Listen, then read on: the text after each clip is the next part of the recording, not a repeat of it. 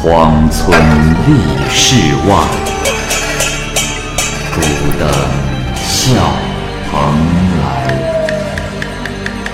雁作人间雨，旷世喜了斋？鬼怪胡银娥，休当孤望也。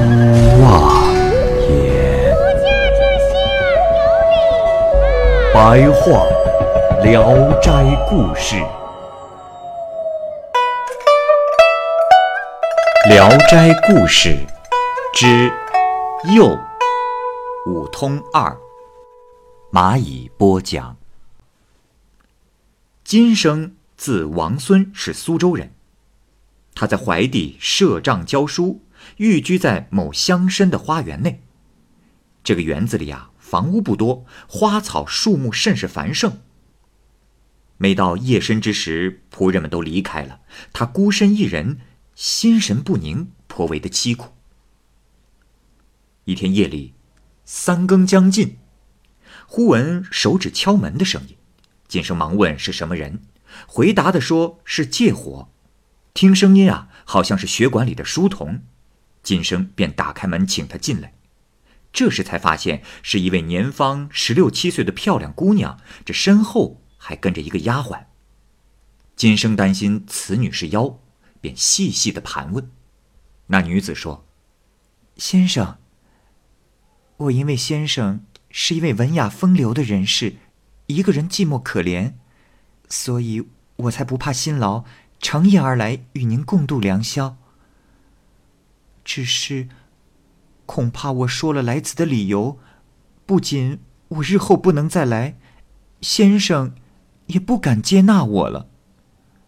今生又担心他是从别家私逃来的，害怕因此有失检点，所以恭敬的谢绝了他的好意。那女子秋波一转，金生顿感着迷，不能自主。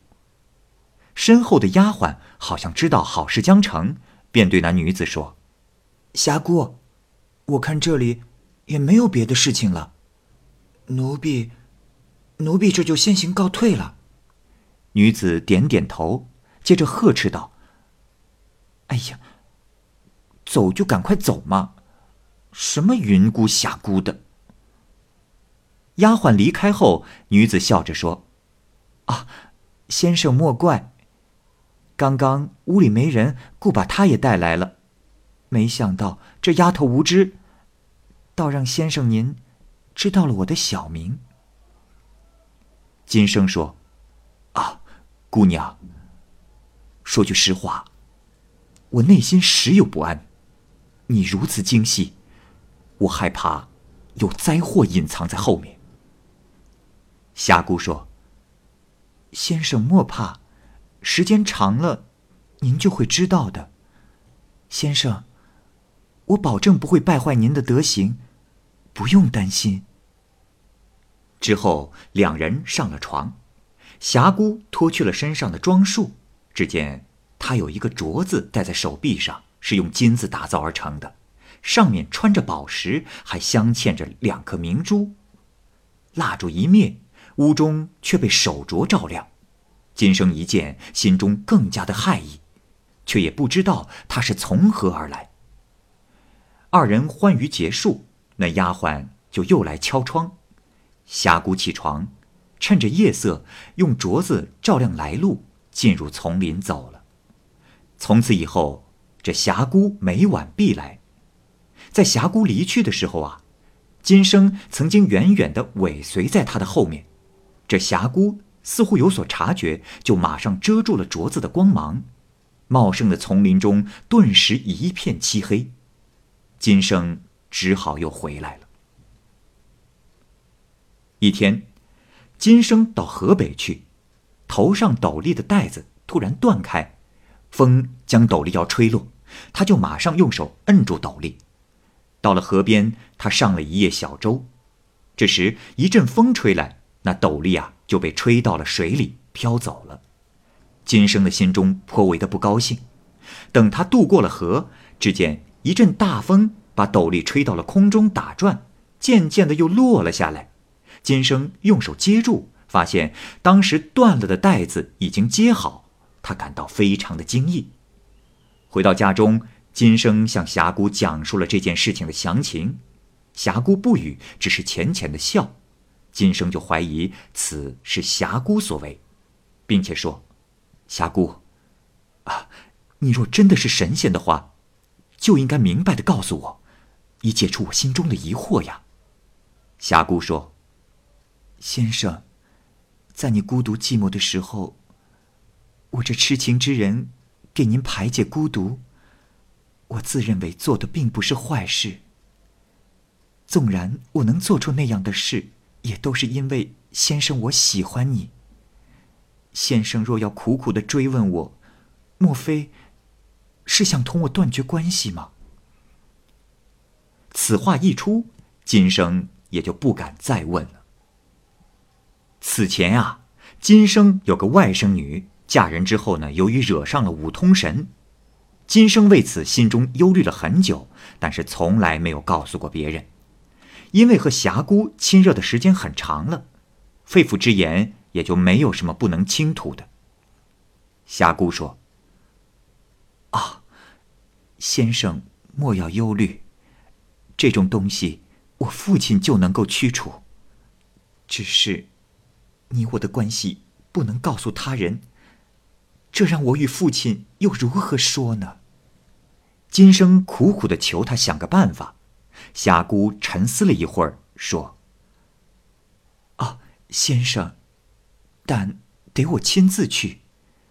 那些怪物都是我家的奴仆，只是，假如在斗争中间，他们的手指碰到了我，这耻辱是跳进大江也洗不清的。可是今生啊，还是苦苦的哀求，霞姑只得说。”公子莫急，还是容我想想办法。第二天夜里，霞姑告诉金生说：“先生，我已经派了一个丫鬟南下去除那梧桐，只是他法力不强，恐怕不能马上除掉他。”次日夜，二人刚躺下，那丫鬟就来敲门。金生急忙让他进来，霞姑问道：“怎么样，事情办妥了吗？”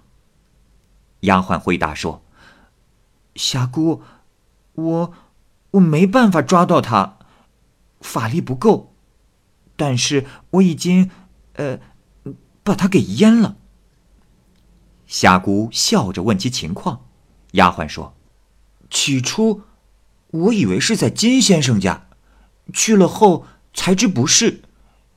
等赶到金先生外甥女家的时候，已经到了掌灯时分，那娘子正在灯下靠着鸡案打盹儿，我就把娘子的魂魄收在了一个瓦罐中，自己躺在床上等着。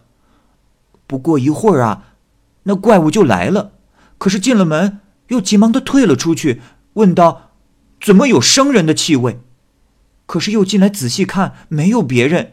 就又进了屋来，掀开了被子就要钻进来，可这个时候那怪物又说：“嗯，怎么有兵器的味道？”我本不想脏了自己的手，但怕迟则生变，匆忙之间就一刀下去直中要害，那怪物嚎叫着就逃跑了。我又打开了瓦罐，把那娘子的魂魄放了出来，然后看着那娘子就要醒来。我就回来了。金生高兴的向丫鬟道谢，霞姑就和丫鬟一起走了。此后半个月，霞姑再也没有出现，金生也已经绝望了。到了年底，金生解散了血管，准备回家，霞姑忽然来了。金生高兴的迎上去说：“啊，霞姑，你离开我了这么久。”想必是我做错了什么地方得罪了你啊！你回来就好，回来就好。